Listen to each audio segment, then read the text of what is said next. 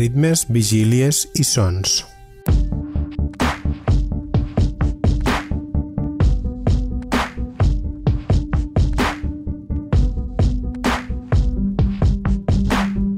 Un programa fet per Xaroga. Per Escàner FM. Hola, bona nit. Sisè programa de ritmes, vigílies i sons. Aquest cop centrat en un llarga durada anomenat eh, Diagonals. Es tracta d'un àlbum publicat el juliol del 2022 per Jamie Hodge sota el seu, el seu pseudònim de Born Under a Rhythmic Planet. Es tracta d'un artista ubicat a, a l'escena de, de Chicago i del qual en la seva vessant electrònica no ha publicat pràcticament res. De fet, podríem dir que aquest és el seu primer llarga durada, després d'haver publicat tres EPs a, a la dècada de, dels 90 per la discogràfica Plus 8 Records. O sigui que ens trobem davant d'un artista poc prolífic i si ho portem a l'extrem que podríem dir que en 30 anys eh, doncs, ha publicat el seu, el seu primer LP.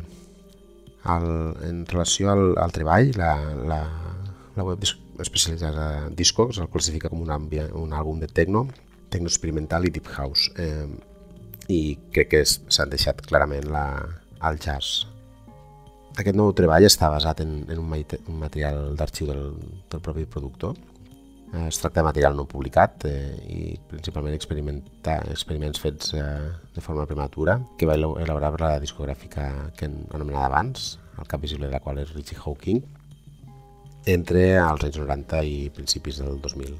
Diagonals és d'alguna manera un àlbum de debut tardà, una recopilació de grans èxits i, i un mixtape de reedicions, tot alhora, tot, tot ficat junt. El segell que el publica és Dem Dique Stares, DDS, un petit segell eh, amb molt poques eh, amb molt poques referències i, i en la seva majoria referències bastant estranyes.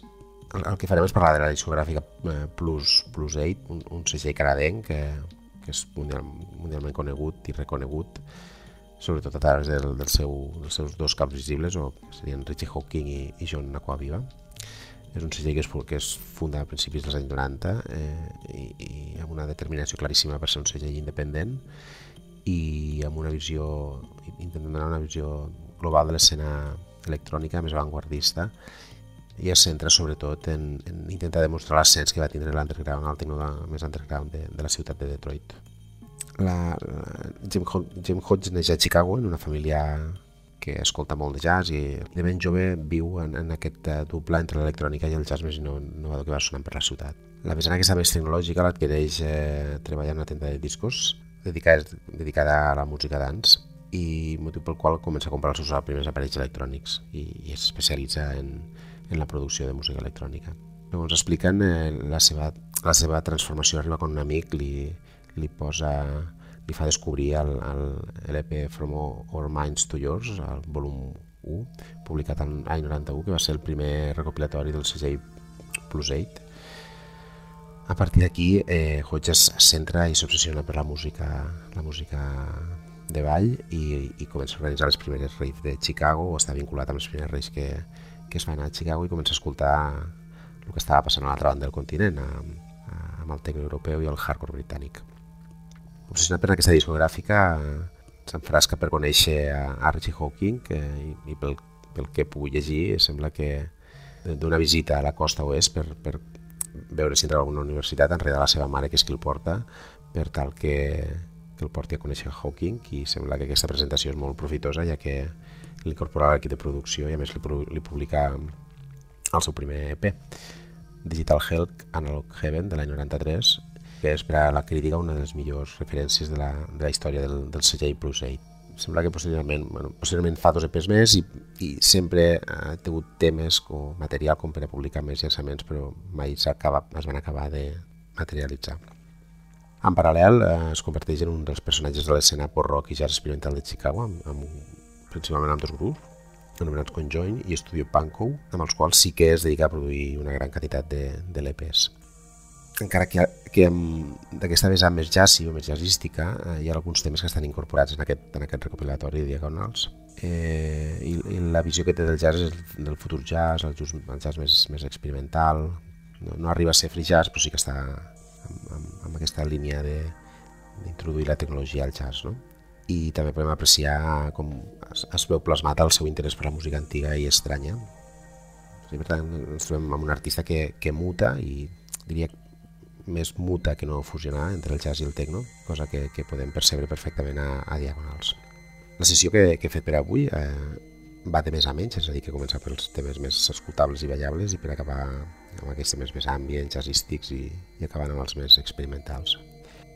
El, el, el motiu, el primer que escolto d'aquest àlbum és el tema Avenue, que em sorprèn molt, és un tema molt enganxós i, i que em recorda algun moment a, a, a alguna cosa que ja he escoltat i bé, de fet recorda molt els primers treballs de Richie Hawking amb un tecno molt, molt hipnòtic, eh, gairebé minimal tecno dels 2000 tipus de mim alterno que es feia el 2000 i que reflecteix una manera de fer molt, molt delicada, amb un de l'equilibri molt alt i un so bastant atemporal, que, que el tema aquest segueix sent força, força actual.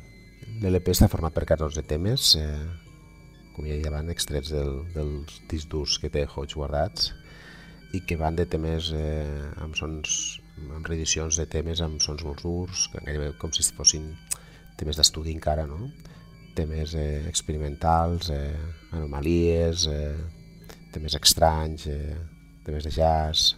I, i l'altra cosa que em va sorprendre bastant eh, del tema és el, la portada, no? una fotografia feta gairebé amb tota seguretat en l'època on encara no hi havia mòbils, però que té un actor central, no? un, un noi jove, un amic de Hodge, en estat de, de Hodge, amb estat d'èxtasis contingut i sostingut, com, com una de les seves una de les seves cançons. Potser, no? Diagonals a la fi sembla voler suggerir que o voler demostrar que Hodge té un estil i un so propis i que el situen en una, en una òrbita pròpia.